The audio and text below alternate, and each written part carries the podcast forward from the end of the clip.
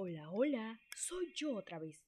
Hoy tenemos una tradición que se titula Las orejas del alcalde. Comencemos. En la Villa Imperial de Potosí, a mediados del siglo XVI, el punto a donde de preferencia afluían los aventureros. Así se explicaba que cinco años después del descubrimiento, el rico mineral excediese su población de 20.000 almas. Nunca tuvo refrán más exacto verdad que tratándose de Potosí. En los dos primeros siglos de la conquista, el refrán decía pueblo minero, pueblo vicioso y pendenciero. Finalizaba el año de gracia de 1550 y era el alcalde mayor de la villa, el licenciado don Diego de Esquivel. Era un hombre muy codicioso y atribilario, de que él se contaba que era capaz de subastar la justicia a cambio de barras de plata. Vuestra señoría era muy goloso de la fruta del paraíso. En la imperial villa se contaba que era mujeriego. Nunca se le había visto en el trance de que el cura de la parroquia le leyese la, le leyese la famosa epístola de San Pablo. Don Diego de Esquivel pertenecía al gremio de los solterones que tengo para mi constituyente, sino una plaga social, una amenaza contra la propiedad del prójimo, a quien afirma que los comunistas y los solterones son bípedos que se asimilan. Por entonces, habíase su señoría incalbrilado con una muchacha, un ella no quería dares ni tomares con el nombre de la ley.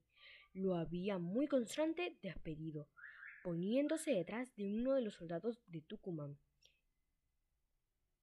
El gorilla asiaba, pues, la ocasión de vengarse de los dineros de la ingrata, a la par del favorecido mancebo.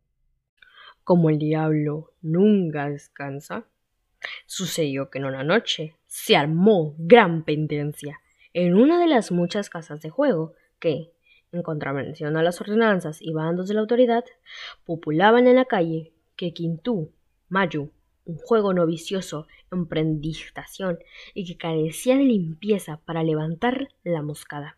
Había dejado escapar tres dados en una apuesta de interés y otros cascarrabias desnudando el puñal. Le clavó la mano en el tapete, a los gritos y la zafrancia correspondiente hubo de acudir a la ronda y con ella el alcalde mayor, armado de vera y espadín. Cepados, quedados y a la cárcel, dijo. Y los alguaciles, haciéndose compadres de los jugadores, como es de estilo en percances tales, los dejaron escapar por los desvanes limitándose para llenar el expediente. Para llenar el expediente, a echar la zarpa a dos de los menos listos. No fue bobo el alegrón de don Miguel de Esquivel cuando, construyéndose el, al otro día en la cárcel, descubrió que uno de los presos era su rival, soldado de los, tercios de Tucumán. Hola, hola, buena pieza. ¿Con qué también, jugadorcito? ¿Qué quiere Nuestra Señoría? Un picado dolor de dientes me, me traía anoche como un zarandillo, y por ver de, de aliviarlo, fui a esa casa en requerimiento de un mi paisano que llevaba siempre en la escarcela de un par de muelas de San Apolonia que que curan esta dolencia como par esmal. Yo te daré, yo en salmo. Tuan, murmuró el juez, y volviéndose al otro preso, añadió. Ya saben usardes lo que reza el bando, cien duros o una docena de azotes. A las doce daré vuelta y Cuidadito. Después de la trágica suerte que ocupó el primer virrey don Blasco Núñez de Vela, pensó la corte de España que no convenía enviar al Perú otro funcionario de tan elevado carácter. Por el momento, he investigado con aplismas facultades y firmas en blanco de Carlos V. Llegó a estos reinos el licenciado Lagasca, con el título de gobernador. La historia nos refiere que más que a las armas debió a su sagaz y talento. La victoria contra Gonzalo Pizarro pacificado el país. El mismo Lagasca manifestó al emperador la necesidad de norma, nombra a un virrey para el Perú. Y por supuesto, para este cargo, don Antonio de Mendoza, marqués de Mondejar, conde de Tendilla, como hombre amestrado ya en cosas de gobierno, por haber desempeñado el virreinato de México. Hizo su entrada en Lima con modesta pompa el marqués de Mojedar, segundo virrey del Perú. El 23 de septiembre de 1551, el reino acababa de pasar por los horrores de una larga y desastrosa guerra. Las pasiones del partido estaban en pie. La inmortalidad cundía y Francisco Girón se apartaba ya para acuchillar la sangrienta resolución de las pasiones del partido estaban en pie. La inmortalidad cundía y Francisco Girón se apretaban ya para acudillar la sangrienta resolución de 1553. No eran ciertamente halaguiñados los aspicios bajo los que se encargó del mando el marqués de Mujedar, principio para dotar una política, una política conciliadora, rechazando, dijo un historiador, las denuncias de que se alimenta la persecución. Cuídense de él, agrega Lorente, que habitando un capitán acusado a dos soldados de andar entre indios, sosteniéndose con la caza y haciéndose pólvora para su uso exclusivo, le dijo con rostro severo, estos delitos merecen más bien gratificación que castigo, porque vivir dos españoles entre indios y comer de lo que con sus arcabuces matan y hacer pólvora para sí que no para vender. No sé qué delito sea, sino mucha virtud y ejemplo digno de imitarse. Id con Dios y que nadie me venga otro día con semejantes chismes que no gusto de oírlos. Ojalá siempre los gobernantes dicen tan bella respuesta a, las a los placiegos enredadores denunciantes de oficio y forjadores de revueltas y de marquenes infernales. Mejor andaría el mundo. Abandonado en buenos propósitos, muy poco alcanzó a ejecutar el marqués de Mojedar. Comisionó a su hijo, don Francisco, para que recorriendo el Cusco, Chucuito, Potosí y Arequipa formulase un informe sobre las necesidades de la raza indígena nombrando a Juan Betanzos para que escribiera una historia de los incas. Creó la Guardia de Alabarderos, dictó algunas juiciosas ordenanzas sobre la Policía Municipal de Lima y castigó con rigor a las duelistas y sus padrinos. Los desafíos, aun por causas ridículas, eran la moda de la época y muchos se realizaban vistiendo los combatientes túnicas de color sacre. Provechosas reformas se provenía implantar el buen don Antonio de Mendoza. Desgraciadamente, sus dolencias embotan la energía de su espíritu, y la muerte lo arrebató en julio de 1552, sin haber completado diez meses de gobierno. Ocho días antes de su muerte, el 21 de julio, se oyó en Lima un espantoso trueno acompañado de relámpagos y fenómenos que desde la fundación de la ciudad se presentaba por primera vez.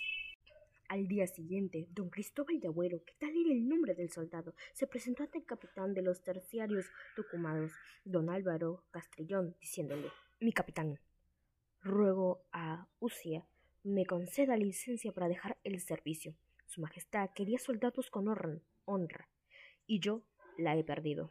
Don Álvaro, que distinguía mucho al agüero, le hizo algunas observaciones que se estrellaron en la inflexible resolución del soldado. El capitán accedió al fin de su demanda. El ultraje inferido a don Cristóbal había quedado en el secreto, pues el alcalde prohibió a los carceleros que hablasen del azota de la azotaina, ¿acaso la conciencia le gritaba a don Diego que la vara de juez le había servido para que venga en el jugador los agresivos del galán? Y así corrieron tres meses, cuando recibió don Diego pliegos que lo llamaban a Lima para tomar posesión de una herencia y obteniendo permiso del corregimiento principio a hacer sus apuestas de viaje. Pase, paseábase por Cantumarca en la víspera de su salida, cuando se le acercó un embosado preguntándole Mañana es el viaje, don señor licenciado. ¿Le importa algo muy impertinente? ¿Que sí me importa? Y mucho. Como que tengo que cuidar esas orejas. Y el embosado se prendió en una callejuela, dejando a Esquivel en un mar de cavilaciones. En la madrugada emprendió un viaje a Cusco. Llegando a la ciudad de los incas, salió el mismo día a visitar a un amigo y al doblar una esquina sintió una mano que se posaba sobre su hombro. Volteándose, sorprendido don Diego, y se encontró con su víctima de Potosí. no se asuste, señor licenciado. Veo que esas orejas se conservan en su sitio y huelgome de ello. Don Diego se quedó petrificado. Tres semanas después llegaba nuestro viejo Aguagaba y acababa de tomar posesión de una posada cuando el anochecer llamaron a la puerta. ¿Quién? preguntó Gorililla. Alabado sea el Santísimo, contestó el de afuera. Por siempre alabado. Amén. Y se dirigió don Diego abrir la puerta, ni el, ni el espectro de Bunqueo en las festines de Maquiavel, ni la estatua del comendador en la estancia del libertino don Juan produjeron más asombrosos que el experimento el alcalde hallándose de improviso en el flagelado de Potosí. Calma, señor licenciado, esas orejas no sufren deterioro, pues entonces hasta más ver. El terror y el remordimiento hicieron endurnecer a don Diego. Por fin llegó a Lima y en su primera salida se encontró a nuestro hombre fantasma, pero ya no le dirigía la palabra, pero se le lanzaba a las orejas una mirada elocuente. No había medido de no había medido de esquivarlo en el templo y en el paseo era de pegote de su sombra, su pesadilla eterna. Lo zozobra de Esquivel era constante y el más leve ruido lo hacía estremecer. Ni la riqueza ni las consideraciones que empezando por el virrey le despensaba la sociedad de Lima, ni los festines, nada, en fin. Era bastante para calmar sus recelos. Era un pupila en su pupila se dibujaba siempre la imagen de tenaz perseguidor, y así llegó el aniversario de la escena de la cárcel. Era las diez de la noche y don Diego, seguro de que las puertas de su estancia estaban bien cerradas, arrellana arrellanado en su sillón de baqueta, escribía, escribía su correspondencia a la luz de su lámpara mortecina. De, de repente, un hombre se descolgó cautelosamente por una ventana del cuarto vecino. Dos brazos nervudos sujetaron a Esquivel. Una mordaza ahogó sus gritos y fuertes cuerdas ligaron su cuerpo al sillón.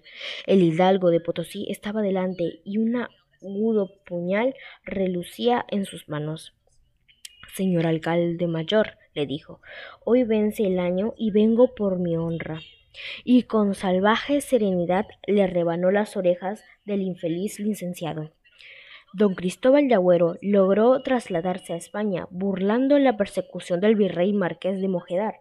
Solicitó una audiencia de Carlos V, lo hizo juez de su causa y merecido no solo el perdón del soberano, sino el título de capitán de un regimiento que se organizaba para México. El licenciado murió un mes después, más que por consecuencia de las heridas de miedo al ridículo de oírse llamar el desorejado.